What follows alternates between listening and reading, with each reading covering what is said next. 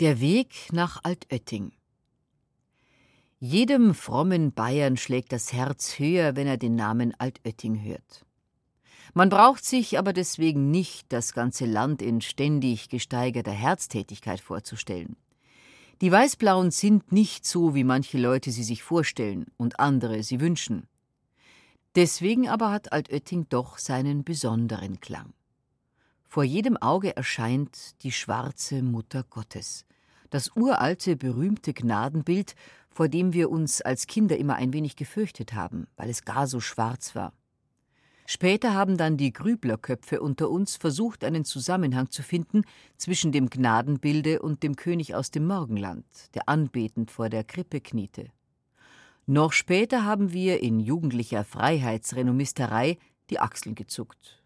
Und noch später, Heute, da man weiß, dass auch Freiheitsrenomisterei nur eine Art Bigotterie ist, heute spürt mehr denn einer die Sehnsucht, den Weg nach Altötting zu gehen. Wenn man ihn nicht in übertragenem Sinn geht, realistisch ausgedrückt, wenn man mit der Bahn hinfährt, soll man trachten, einen Tag zu erwischen, an dem sich Altötting gerade festlich für eine Kirchenfeierlichkeit schmückt.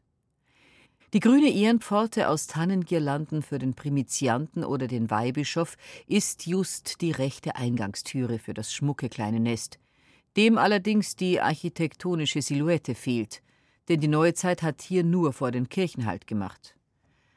Gasthöfe und Wohnhäuser sind blitzblank, frisch geweißt, Überreste aus Vorvätertagen würde man vergeblich suchen.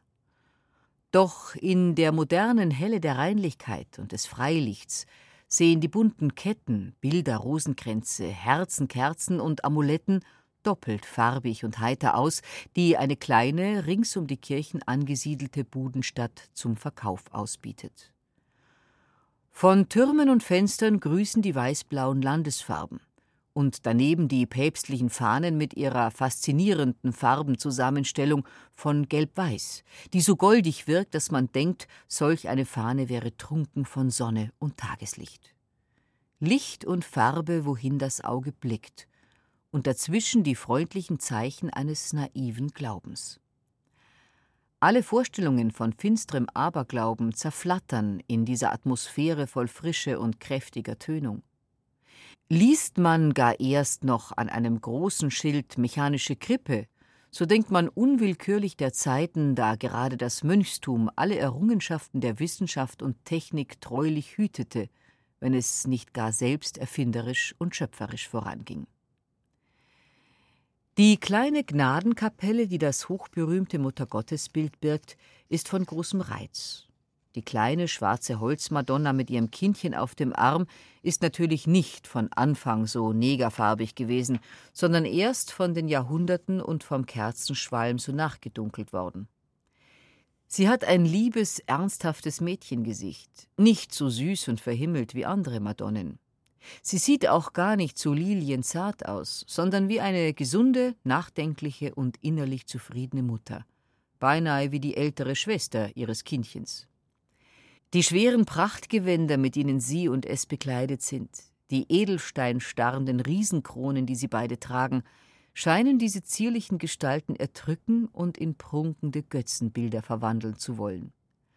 Allzu unkünstlerisch wirkt auch der silberne, zum Teil sogar vergoldete Gnadenaltar, mit dem Kranz silberner Armleuchter, der ihn umfängt, mit den großen Silberherzen, die von allen Seiten auf ihn herniederschweben, mit seiner Überfülle von Kreuzen, Leuchtern, Blumen, Kerzen, Statuetten, die ihn bedrängen. Fünf mächtige ewige Lampen sprechen ein verständlich römisches Wort in das Chaos brünstigen, aber stillosen Stammelns hinein. Sie sollen nämlich die fünf Erdteile darstellen. Der ganze Erdkreis auf dem Altar einer Kapelle. Es ist eine uralte Melodie, die da aus dem sanften Knistern einer Ölflamme klingt. Aus einer kleinen vergitterten Nische hoch oben an einem Wandpfeiler flimmern silberne und goldene Urnen. Sie umschließen die Herzen der wittelsbachischen Kurfürsten und Könige. Überaus anmutig wirkt die Kapelle, wenn sie von knienden Betern erfüllt ist, über die ein breiter heller Sonnenstrahl fällt. Dann leuchtet es ringsum auf, wie ein Strahl der Verheißung. Die silbernen Leuchter glitzern, die Kerzen brennen mit schmalen, inbrünstigen Flammen, die Papierrosen in den Altarvasen scheinen zu duften. Über das schwarze Gesichtchen Marias gleitet es wie ein Zucken. Um das Haupt jedes Knienden webt es wie ein Heiligenschein. Und man meint zu hören, wie sich in den silbernen und goldenen Urnen die Königsherzen recken. In verzweifelter Sehnsucht, nur einmal, ein einziges Mal noch einen Schlag tun zu dürfen, der diese goldige Sonne grüßt. Von außen führt um die Kapelle her ein auf gemauerten Pfeilern ruhender Rundbogengang, mit Stein gepflastert. Wände, Pfeiler, Decke mit Votivtafeln und Geschenken so dicht bedeckt, dass es von ferne fast aussieht wie eine groß gemusterte Tapete. Am Eingang liegen fünf, sechs hohe rohe Holzkreuze, die man zuerst als Weihgeschenke betrachtet, da ja selbst auf den Watzmann solche Sühnekreuze hinaufgeschleppt worden sind. Später erst wird einem Zweck und Bedeutung dieser Kreuze klar. Die Votivtafeln reichen weit, weit zurück stammen sogar zum Teil noch aus dem 16. Jahrhundert. Diese sind natürlich entsprechend renoviert und geben so ein recht anschauliches, mitunter unterhaltendes Bild von der wüsten Einbildungskraft und der wilden Lust am Fabulieren, die diesen Jahrhunderten innewohnten. Die Krankheiten und Gebresten, die Maria damals heilte, würden heute auf jeden medizinischen Kongress Aufsehen erregen. Da steht ein gelahrter Doktor in Schaube und Barett entsetzt vor dem Krankenbett eines Knaben, dem ist aus seiner Zungen ein Krott gewachsen. Oder Barbara, ein Dienerin des Grafinger Weber zu Braunau, ist mit großem Mangel beladen gewesen. In ihr Tag und Nacht genagen, gebissen, groß angeschwollen. Angeruft Maria, die Jungfrau, aus Glüb von ihr gegangen Schlangen, die ein Einsmanns Arm lang. Oder auch weniger seltsame Krankheit, aber nicht weniger seltsame Heilung. Margret, des Hans Eiseleis Tochter von Mundraching, ist bei vier Jahren etwas unrichtig gewesen. Hat sie ihr Bruder Hergen unser Frauen versprochen mit einem gesungen Lobamt. Ist zu von Stund an durch Fürbitt der Mutter aller Gurten zu ihr Vernunft kommen. Je weiter die Zeit voranschreitet, umso anspruchsvoller wird der Mensch, selbst an einem Gnadenort. Während frühere Jahrhunderte die himmlische nur für die Gebräste der Menschen bemühten, soll sie sich neuerdings auch als Veterinärarzt bewähren. Alle paar Schritte sieht man gemalte Pferde, Ochsen, Kühe, Kälber, unter denen feierlich geschrieben steht Ex voto. Fast immer kniet auf dem Bilde ein dankbares Bäuerlein, und ein kindlicher Text erzählt, wie glänzend die Himmelskur gelungen ist. Eine gewisse Person verlobte sich hierher für kranke Pferde und Maria hat geholfen. Daneben gibt's natürlich noch bis auf unsere Tage allerlei menschliche Anliegen, die als kulturgeschichtliche Dokumente beachtenswert sind. Da kehren zum Beispiel regelmäßig wieder die Peine, das heißt Knochensplitter, die hierher verlobt worden sind, zweifelsohne die Mahlzeichen der berühmten, beliebten Sonntagsrauferei. Da zeigt immer wieder eine Votivtafel einen, der unschuldig in Haft saß und dann durch die Fürbitte Marie befreit wurde. Juristisch ausgedrückt heißt dies wohl so viel wie Mangel an Beweisen. Ein sehr inniges Familienleben offenbart eine in Natura aufgehängte Holzhauerhacke. Mit dieser Hacke hat ein Ehemann seine Frau auf den Kopf geschlagen. Durch Anrufung der Maria ist sie wieder gesund geworden. Ob das arme Weib nach seiner Wiederherstellung auch den in solchen Fällen ebenfalls recht wirksamen Staatsanwalt angerufen hat? Wahrscheinlich nicht. Wahrscheinlich hatte das Altöttinger Wunder die Überzeugung gegeben, dass sie weiteren ähnlichen Liebesbeweisen des vortrefflichen Gatten ruhig entgegensehen darf. Auch poetisch wird's dann und wann. Von einer Schmerzenswut unendlich stark ward ich gepackt am Rückenmark die trotzte vieler Ärzte Kunst und Müh, da rief zur Mutter ich, und sie, Maria, mild im Traume mir erschien, ich wachte auf und aller Schmerz war hin. Der Menschen Ohnmacht draus erkenne, Marias Macht unendlich nenne. Allmählich überfällt einen eine seltsame Stimmung, etwas von jenem mystischen Sinnesrausch, den Solar in Lourdes so meisterhaft geschildert hat. Oh, nicht Glauben, nicht einmal Sehnsucht nach Glauben, doch wie eine feurige Brunst schwelt der Glauben der anderen um einen her. Aus den fernsten Jahrhunderten, aus den abgelegensten Gegenden ertönen in diesem Rundgang hunderttausendstimmig zwei Schreie.